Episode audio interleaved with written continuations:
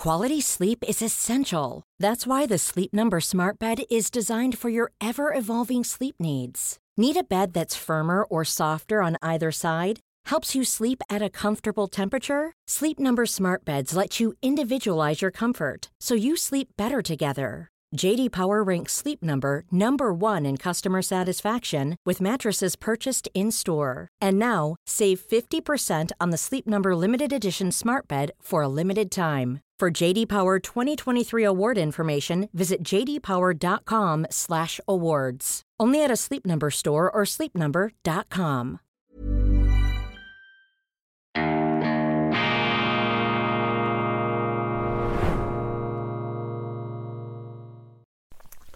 Grüezi miteinander, ganz herzlich willkommen, meine sehr verehrten Damen und Herren, liebe Freunde. Dies ist bereits die zweite schweizerische Ausgabe von Weltwoche Daily, die andere Sicht, unabhängig, kritisch, gut gelaunt, wirklich fundiert gut gelaunt. Ich kann das nach dem ersten Teil hier also unbezweifelbar festhalten am Dienstag, dem 14. Äh, Februar 2023. Bitte verzeihen Sie, mea maxima culpa. Ich habe mich davontragen lassen im ersten Teil, äh, bin sozusagen von einem politischen Vortrag über die Neutralität und die Unabhängigkeit und den äh, verloren gegangenen Sinn für die Unabhängigkeit in Bern über einen Exkurs zu einem Dokumentarfilm über den Ersten Weltkrieg bei der Bibel gelandet. Ja, so kann es einem gehen, meine Damen und Herren, wenn man hier frühmorgens aufsteht, kaum äh, versehen Sie sich, landen Sie in einer Geländekammer, wo Sie nie gedacht hätten, dass es Sie hintreibt. Sie haben es vielleicht als Möglichkeit in Betracht bezogen, aber das ist eben das Schöne auch an dieser Sendung, das ist ja ohne Regie, ohne Knopf im Ohr, ohne Netz und doppelten Boden. Das heißt, ich könnte hier schon abbrechen und dann wieder neu ansetzen. Das natürlich schon, ist ja noch keine Live-Sendung. Das muss ja irgendwann auch einmal das Ziel sein, eine Live-Sendung hier ähm, zu machen mit den Direktübertragungsmitteln die wir ähm, haben. Aber es ist dann schon, wenn es dann läuft, dann ist das live. Und ich habe heute Morgen sogar einen Gast hier in meinem äh, Studio im Institut für fortgeschrittene Gegenwartskunde. Und falls Sie das bezweifeln sollten, werde ich ihn dann als Kronzeugen beiziehen können, um Ihnen glaubhaft zu versichern, dass das also tatsächlich nicht einfach hinterher zusammengeschnipselt wird. Was aber jetzt etwas äh, untergegangen ist, in dem ersten Teil von Daily Schweiz, und darum werde ich es hier jetzt nochmal ganz kurz und kompakt machen, äh, sind etwas die Tagesnachrichten. Die möchte ich hier schon noch nachtragen und auch der Hinweis, meine Damen und Herren, dass heute Abend äh, um 17.00 Uhr Schweizer Zeit, mitteleuropäische Zeit, äh, dass dann eine Kurzfassung, ein Daily in fünf Minuten auf den äh, Kanal geht, auf den Sender geht. Das heißt, für alle, die am Morgen äh, nicht Zeit, nicht Muße haben oder am Abend ähm, einfach generell das in aller Kürze haben möchten. Meine Kollegen schneiden das zusammen. Also was Sie jetzt sehen, ist sozusagen der Director's Cut. Das ist die ungeschnittene Originalvariante natürlich äh, in äh, nicht allzu ferner Zukunft dann wie diese Director's Cuts von unschätzbarem Wert, selbstverständlich. Was sind die Schlagzeilen des heutigen Tages? Assad fordert Ende der Sanktionen, USA sind nach dem Beben nur zu Lockerungen bereit. Das ist ja jetzt hochinteressant. Mit diesem fürchterlichen Erdbeben in der Türkei und in Syrien, einem vielleicht der schlimmsten Erdbeben, zumindest an einem, wo ich mich erinnern kann, ähm, tragisch übrigens auch äh, äh, die Tragik auch äh, der entsprechenden Baukunst, das ist ja etwas vom Allerfürchterlichsten, das hat mich damals äh, sehr bewegt, als in Haiti vor einigen Jahren die Erde bebte und auch weit über, also Zehntausende von Menschen gestorben sind, wenn nicht über 100.000. Ähm, ich kann mich jetzt an die exakte Zahl nicht mehr erinnern. Es ist eine unheimliche Dimension gewesen. Ähm, wenn Sie das verglichen haben damals mit dem Erdbeben von San Francisco 1906, viel weniger Menschen gestorben sind, dann ist das schon ein, äh, auch ein, ein schlagender äh, Beweis dafür, dass eben äh, in diesen armen Ländern die Bausubstanz diesen tektonischen Bedingungen noch viel, viel weniger standhält und dass bei ungefähr gleich starken Beben zum Teil völlig unterschiedliche Opferzahlen zu messen sind. Das wurde damals äh, äh, auch äh, thematisiert. Jetzt äh, ist das noch nicht der Fall. Auf jeden Fall eine ganz fürchterliche Katastrophe. Und was sich hier auf, was sich hier zeigt, was sich hier beobachten lässt, ist jetzt, dass wie so zwei Modelle in der Politik kollidieren jetzt. Auf der einen Seite dieser Wunsch äh, der Politiker, diese Regime, ähm, zum Teil Erdogan, aber vor allem Syrien, Assad mit äh, Sanktionen geradezu sturmreif zu schießen. Da ist mir aufgefallen, habe ich erwähnt im ersten Programm, da ist mir aufgefallen, dass man sich oft in politischen Kreisen einer Illusion hingibt, nämlich dass diese Sanktionen so etwas wie die Designerwaffe des Kriegs bedeuten. Nicht das, was man so locker ähm, macht nebenbei, oder? Ohne sich da die Hände äh, blutig zu reiben, ähm, macht man diese Sanktionen und ist sich gar nicht bewusst, dass eben auch solche Sanktionen natürlich dazu beitragen können, ein Land, wenn jetzt nicht von der Bausubstanz manchmal auch von dem her, wenn sie äh, nicht mehr liefern, wenn sie nicht mehr renovieren können, also dass diese Sanktionen etwas ganz fürchterliches sind und dieses Bewusstsein, ist irgendwie verloren gegangen. Wir sind ja auch in der Schweiz jetzt im Sanktionskrieg gegen Russland, im Sanktionskrieg gegen äh, Syrien. Wir haben mit verschiedensten Ländern haben wir diese Sanktionen übernommen und äh, man muss das einfach in aller Drastik hier sagen. Die Sanktionen, das ist die Brotsperre. Früher hieß das Brotsperre.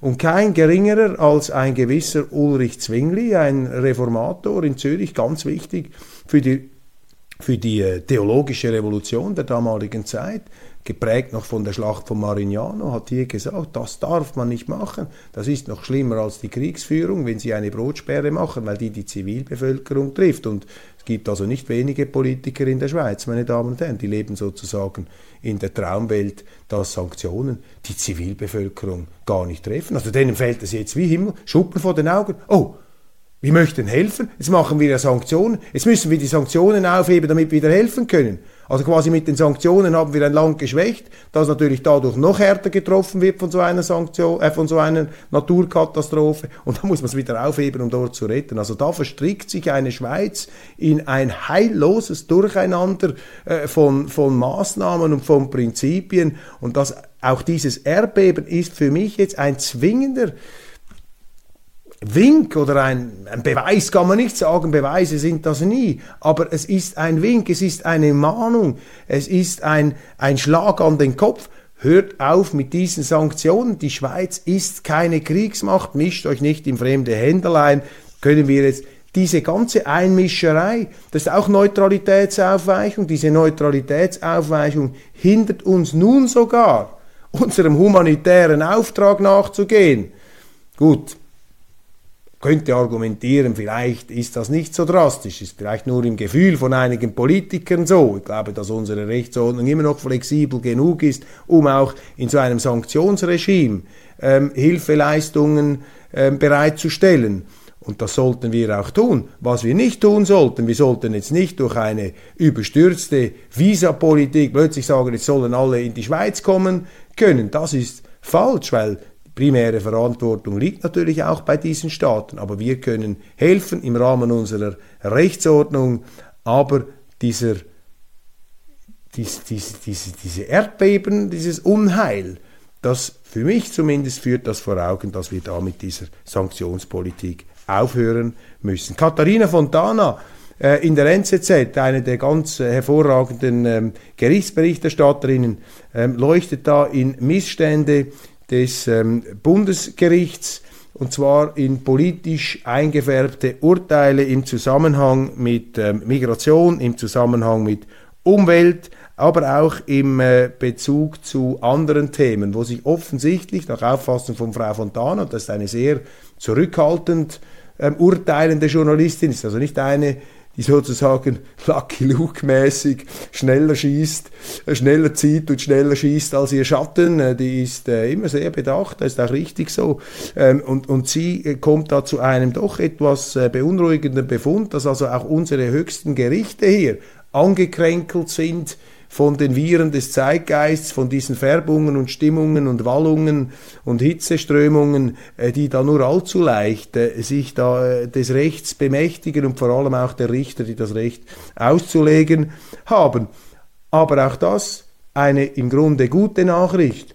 Wir haben in der Schweiz immer noch sehr viele Leute, die glauben sozusagen an die naturwissenschaftliche Quasi-Unfehlbarkeit der Richter. Und nicht wenige Richter sind der Auffassung, sie seien sozusagen direkt mit dem Weltgeist, mit der absoluten Vernunft im Bunde. Das ist natürlich überhaupt nicht so. Wenn Sie etwas auch die Geschichte der Gerichte anschauen, ich bringe immer das Beispiel Deutschland. Ich meine, da sind sie einfach geheilt vor jeder falschen, falschen Vorstellung und Überhöhung. Verstehen Sie mich richtig? Bin ich gegen Richter.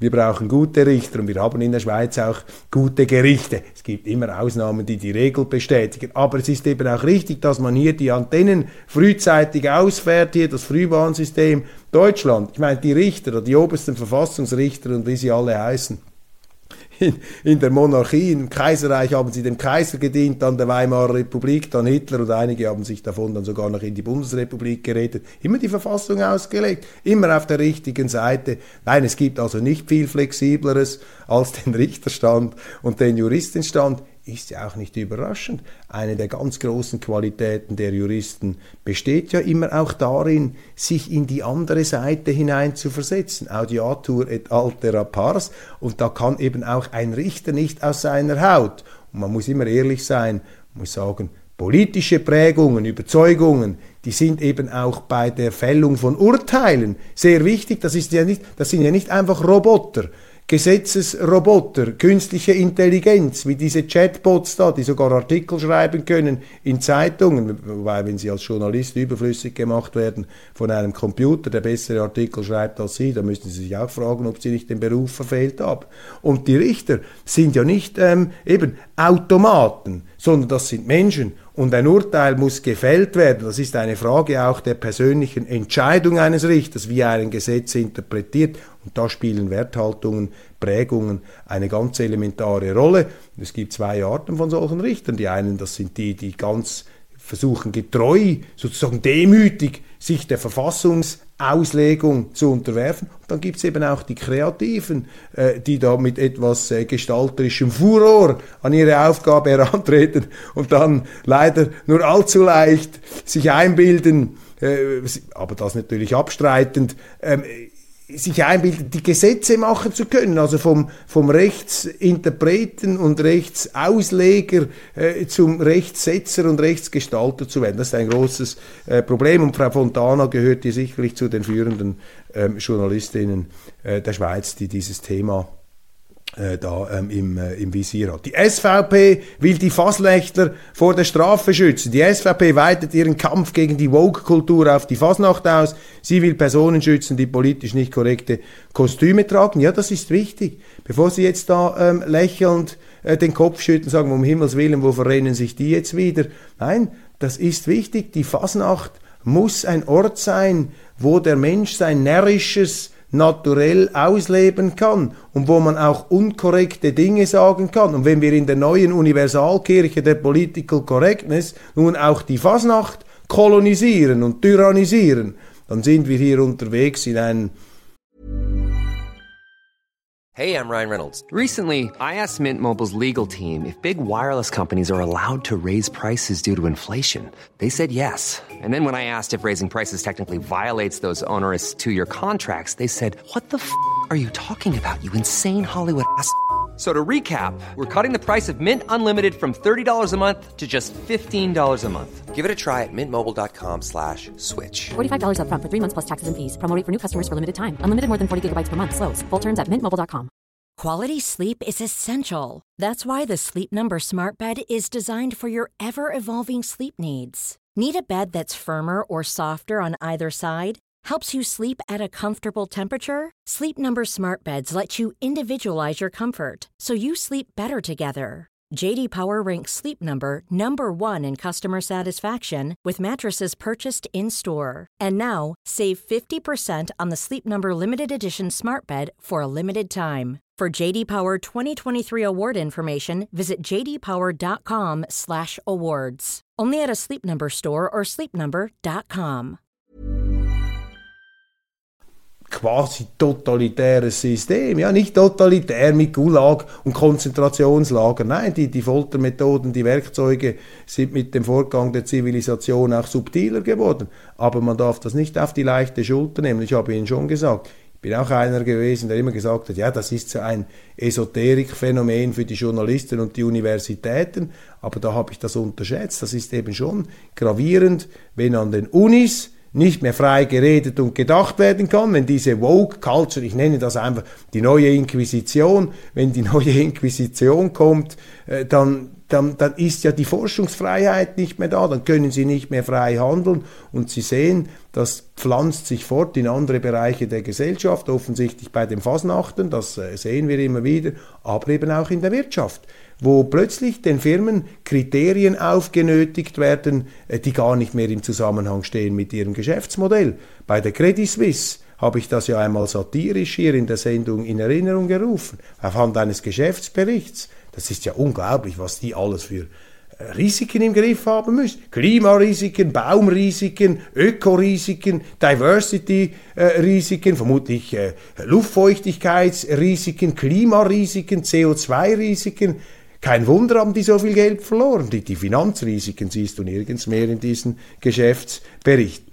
Ukraine-Hilfe ohne Waffen, Bern ist gefordert. Das ist ja mein Lieblingsobjekt am Morgen, meine Inspirationsquelle ist ja immer die NZZ. Da wirkt noch äh, sozusagen der Phantomschmerz des ehemaligen Mitarbeiters, ähm, der da äh, sich immer wieder kopfschüttelnd ähm, über die Zeitung beugt, die ihm ja sehr ans Herz gewachsen ist, für die ich ja auch mit großer Freude gearbeitet habe, allerdings nicht im Bereich der Neutralitätspolitik. Ich war da in den harmlosen Gefilden des Sports und des Films unterwegs. Das ist vermutlich auch der Grund dafür, warum ich mich etwas äh, unabhängiger da entwickelt habe, journalistisch. Bin da völlig querfeldein äh, zur Politik geraten hineingestürzt, abgestürzt, könnte man sagen, äh, in die Politik abgestürzt, äh, heillos ähm, äh, drin jetzt äh, schwimmend.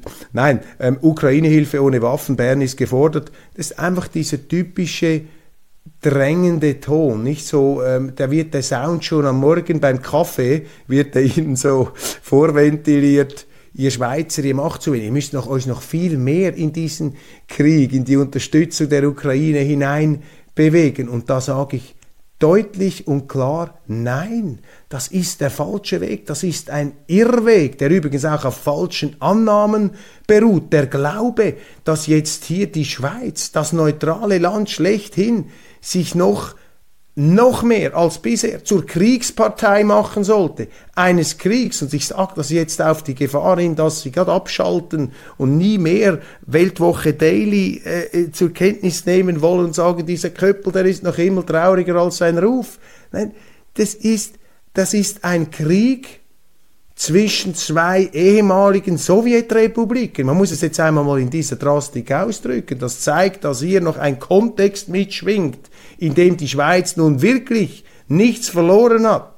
Wir sind nicht in diesem Kontext. Das ist fürchterlich, ich will das gar nicht verharmlosen. Das ist natürlich eine schlimme Sache. Passieren viele schlimme Sachen auf der Welt. Die NZZ hat hier noch von einem Konflikt auf der Titelseite ähm, in Äthiopien berichtet. 600.000 Opfer in Tigray zwischen Krieg und Frieden. Haben Sie schon jemals etwas von Tigray gehört? 600.000 Opfer. Das ist ein Krieg, das ist einfach unter dem Radar. Ja, sind diese 600.000 Tote, sind denn die weniger wert als auf einem anderen Kriegsschauplatz? Merken Sie etwas, wie hier die Willkürlichkeit der Auswahl, des Mitleids, äh, des humanitären Engagements, wie das den Blick trübt, das ist doch keine Leitschnur für eine Außenpolitik für die Schweiz. Nein, mischt euch nicht in fremde Händel ein. Und die NZZ ist also auf einem NATO-Trip. Die NZZ muss aufpassen, dass sie nicht zu einer Nahkampfwaffe der NATO wird. Dass die NZZ noch das Pentagon falkenmäßig überholt an der Falkenstraße. Ja, es ist also, Namen haben doch eine Bedeutung, Nomen ist Omen die Falken von der Falkenstraße. Sie überholen das Pentagon. Der Think Tank der Rand Corporation sagt ja, wir müssen raus aus diesem Krieg. Der produziert nur Verlierer. Auch die Amerikaner können es nicht gewinnen. Und wissen Sie, was diesen Schlagzeilen zugrunde liegt? Da liegt eine fürchterliche Unterschätzung Russlands zugrunde. Und da sind leider einige unserer Medien, nicht nur die NZZ, auch unser äh, hochwohlheiliges äh, Staatsfernsehen, das sie ja mit ihren Zwangsgebühren alimentieren und zwar nicht zu knack, obwohl sie es gar nicht anschauen. Auch die sind ja voll auf diesem Trip, auf diesem Horrortrip, man kann es nicht anders sagen. Ja, Russland, die liegen am Boden dieses Triumphgebrüll am Anfang dieser Sendung, ich, am Anfang dieser, dieses, dieser Auseinandersetzung, ich habe ja auch nicht privilegierten Zugang zur Wahrheit, um Himmels Willen. Aber mit meinen jetzt äh, etwas historischen Kenntnissen und Interessen, so bescheiden sie auch immer sein mögen, das ist jetzt kein Kokettieren, gibt auch Leute, die sich viel besser auskennen. Aber da ist doch sonnenklar, dass die Russen immer unterschätzt worden sind. Klar ist es möglich, dass das alles aufgeht und wenn die Schweiz jetzt auch noch einen halb ausgemusterten Leo 2 in die Ukraine schickt, vielleicht kippt dann das Kampfgeschehen und Zelensky steht dann tatsächlich irgendwann vor den Toren Moskaus und ähm, Putin kann in Ketten vor ein EU-Tribunal und ein Sondergericht geschleppt werden, wo dann die Welt über ihn zu Gericht sitzen kann. Vielleicht geht's ja so auf ohne dass irgendetwas eskaliert und passiert. Allein mir fehlt der Glaube, allein mir fehlt die Illusion. Und wissen Sie, 1942, noch im Sommer, noch im Herbst, waren die Deutschen, war die Wehrmacht, waren diese Nazischergen mit ihrem Vernichtungskrieg, diese Verbrecher, die waren der Überzeugung, dass sie Russland besiegt haben. Alle haben es geglaubt. Napoleon hat es geglaubt, Hitler hat es geglaubt, alle haben es geglaubt. Sie haben es immer geglaubt. Und dann am Schluss war man völlig überrascht, oh, wir haben sie unterschätzt. Wir haben, oh ja, das haben wir jetzt nicht gedacht. Und wenn ich abstelle etwas auf die Signale, die ich wahrnehme, auch auf die Quellen, die ich wahrnehme, dann sehen wir jetzt, dass eben nach dieser anfänglichen Schwierigkeit, nach diesem Problem, dass jetzt die Russen, weil sie diesen Krieg nicht verlieren dürfen, dass sie jetzt natürlich mit der ihnen zu Gebote stehenden Wucht und Macht die Sache aufrollen. Und je mehr der Westen sich engagiert, desto mehr Argumente, das ist eben nicht Gesinnungsethik, ist Verantwortungsethik. Lappi macht Augen auf. Du musst um eine Häuserecke herumdenken. Je mehr wir das eskalieren, desto mehr Argumente liefern wir ja dem Kreml und Putin, sich bestätigt zu fühlen. Seht da, die Westler haben mich über den Tisch gezogen, das ist alles Stellvertreterkrieg, jetzt wollen sie noch Flugzeuge schicken. Zelensky pilgert in der Weltgeschichte herum, will jetzt Flugzeuge. Und das hat eine innere Eskalationsdynamik. Wir müssen raus, wir müssen zum Frieden zurück. Sehnsucht nach Stabilität. In unruhigen Zeiten gewinnen politische Ruhestifter. Was die Zürcher Wahlen für das eidgenössische Wahljahr bedeuten könnten, ja, die ähm, Journalisten, die Medien hier auch noch eine Schlagzeile aus der Neuen Zürcher Zeitung, ähm, die ähm, deuten jetzt natürlich dieses äh, Geschehen. Und äh, es zeichnet sich da auf bürgerlicher Seite eine gewisse Enttäuschung ab, dass man äh, ja, sich mehr versprochen hat. Man hat geglaubt, die Grünen und die Grünliberalen, die seien jetzt absolut am Ende und die SP sowieso und die, die Rechten, die Bürgerlichen würden jetzt da durchmarschieren. Die SVP und die FDP sozusagen mit einer Zweiparteienherrschaft und die Grünen werden da sozusagen wieder in die Abstellkammer zurückgedrängt nach der Greta-Konjunktur der letzten Jahre, nach der Überflussjahre vor dem Krieg und mit der Wirtschaft ähm, im, im Höhenflug. Und diese krasse Wende ist ausgeblieben und die Erklärung, die jetzt die NZZ anbietet, ist äh, natürlich eine plausible Erklärung, dass es die Stabilität, die Ruhe, die Sehnsucht nach der Ruhe gibt. Die Schweizer wollen keine Extrempolitiker äh, und auch in der Politik scheuen sie natürlich und zu Recht und vernünftigerweise die Extreme. Aber ich glaube, da ist noch ein anderes Argument zu berücksichtigen. Und zwar habe ich, dass jetzt eine ähm, SVP, aber auch andere Bürgerliche, auch eine FDP, wenn ich diesen Wahlkampf etwas Revue passieren lasse, wenn ich das und hinterher ist man immer klüger, dann habe ich einfach den Eindruck, es ist mir zwar irgendwo bewusst und gegenwärtig, dass man alle so Köpfe gesehen hat, die Regierungsratskandidaten, da Frau Rickli und Herr Stocker und wie sie alle heißen, Grünenfelder, der wurde zwar nicht gewählt, aber andere ähm, wurden da in Plakaten, also wirklich kopfsalatmäßig, wurden da die Landschaft appliziert mit diesen äh, Gesichtern. Und das ist natürlich ein im Grunde apolitischer Wahlkampf. Wenn der sozusagen top-down von den äh, Majorzpolitikern, ein Regierungsrat muss ja von einer Mehrheit gewählt werden, ist nicht primär Partei, da verzichten natürlich äh, die Parteien auf ihre Mobilisierungskraft. Und das ist bei den Linken etwas anders.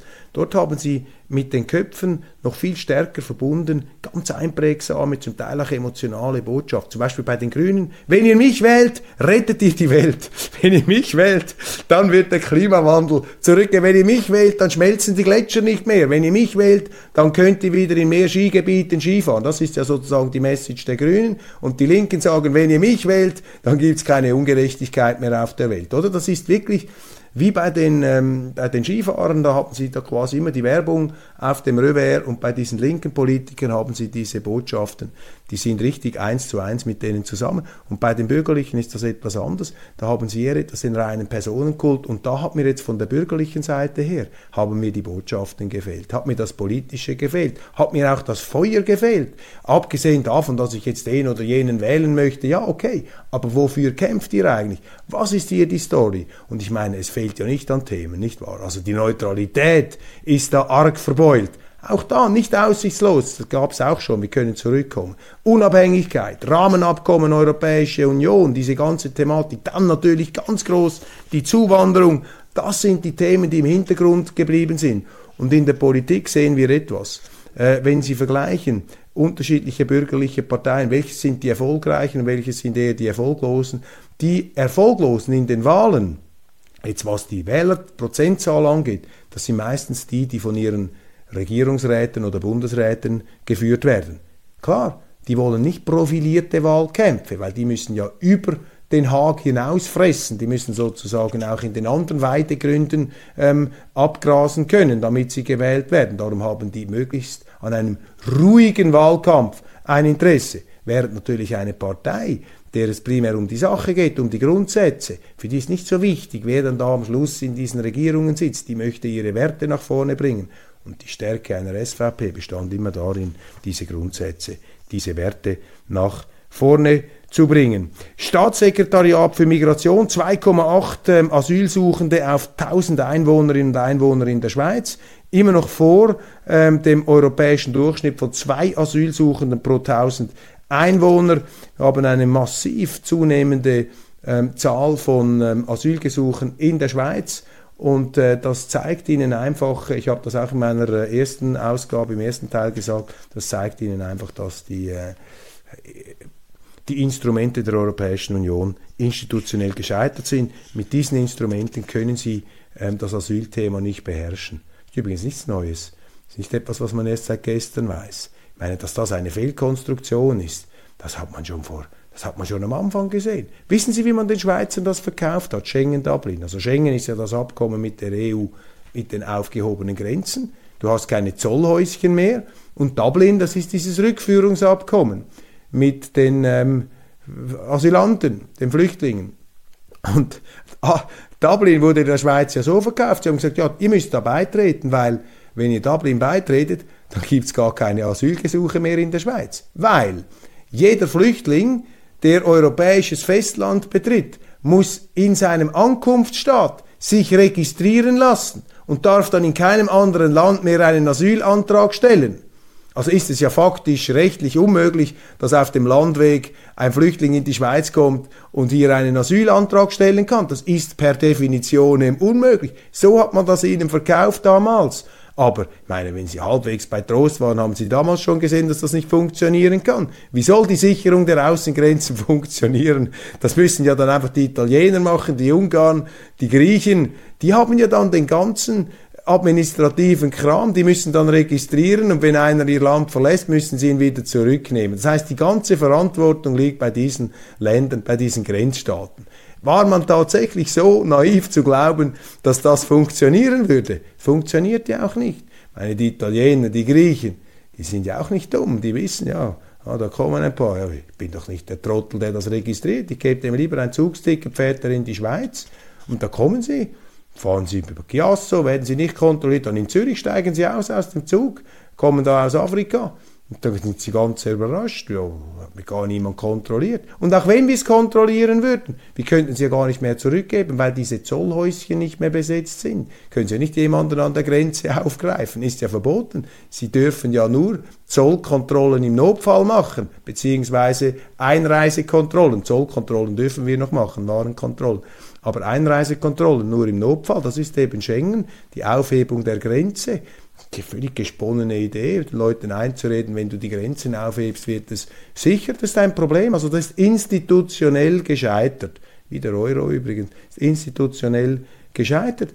Und jetzt müsste die Schweiz, um dieses Problem zu lösen, müsste sie wieder die Unabhängigkeit gewinnen im Asylbereich. Man könnte das auch. Es gibt ähm, Paragraphen in diesen Verträgen, wo sagen, in einer Krise in einer Krise äh, musst du das ähm, äh, anrufen können, also musst du, kannst du zu den Kontrollen an der Grenze zurückkehren. Das ist zwingend zu tun. Schengen, Dublin, diese Flüchtlings- und Grenzabkommen sind institutionell gescheitert. Hände weg davon und Hände weg auch von einem institutionellen Rahmenabkommen. Man muss hier diese Verträge künden. Der wütende Direktor des Staatsballetts Hannover, eine unglaubliche Affäre da, ein, der, ein, ähm, ein äh, Ballettdirektor hat eine Kritikerin mit, äh, mit Tiercode angegriffen, also eine Enthemmung beim subventionierten Theater in Deutschland. Also nicht nur finanziert mit einem sicheren Job, auch noch überempfindlich. Das sind auch äh, Enthemmungen in den Kulturtempeln. Zeigt auch etwas dieses, ähm, ja, dieses Selbstverständnis gewisser Kulturfürsten, die das äh, als Majestätsbeleidigung empfinden. Wenn da ein Kritiker sagt, mein Gott, was ist denn das für eine himmeltraurige Aufführung, dann rasten sie aus. In den USA hatte noch diese Super Bowl stattgefunden. Das ist ja jetzt nicht gerade ein Schweizer Nationalsport mit diesem unglaublichen äh, Quarterback Patrick Mahomes. Da ist für mich allerdings aber die ganz große Geschichte bei diesem Super Bowl, das ist immer die Pausen Unterhaltung. Da treten ja die größten Stars auf, die dürfen aber nur etwa 13 Minuten, 15 Minuten, größte Einschaltquote, unglaubliche, unglaubliche Story. Und das mal war Rihanna, da war Rihanna, diese jamaikanische Entertainerin und Sängerin in so einem äh, Fliegeranzug, in so einer Art Jumpsuit und schwanger. Sie hat das auch äh, inszeniert, dass sie schwanger ist. Ist eine hoch erfolgreiche Frau, die ist ja in einem Imperium auch von Kosmetik und so weiter zur Milliardärin aufgestiegen, schon lange nicht mehr live aufgetreten, offenbar ein souveräner, ganz brillanter Auftritt.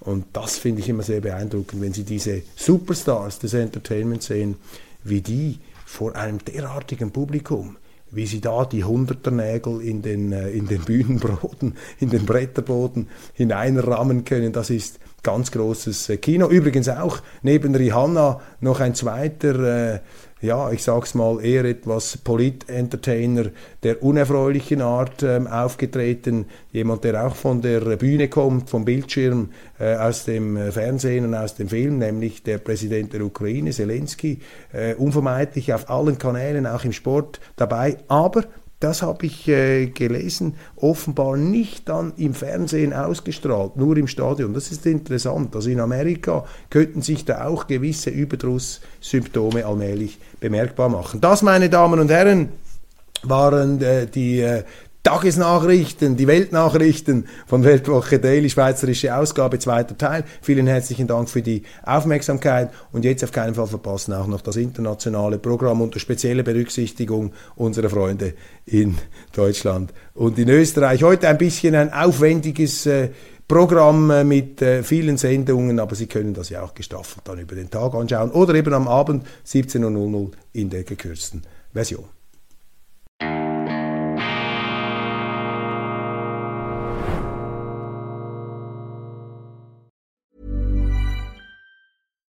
Hi, I'm Daniel, founder of Pretty Litter. Cats and cat owners deserve better than any old fashioned litter. That's why I teamed up with scientists and veterinarians to create Pretty Litter. Its innovative crystal formula has superior odor control and weighs up to 80% less than clay litter.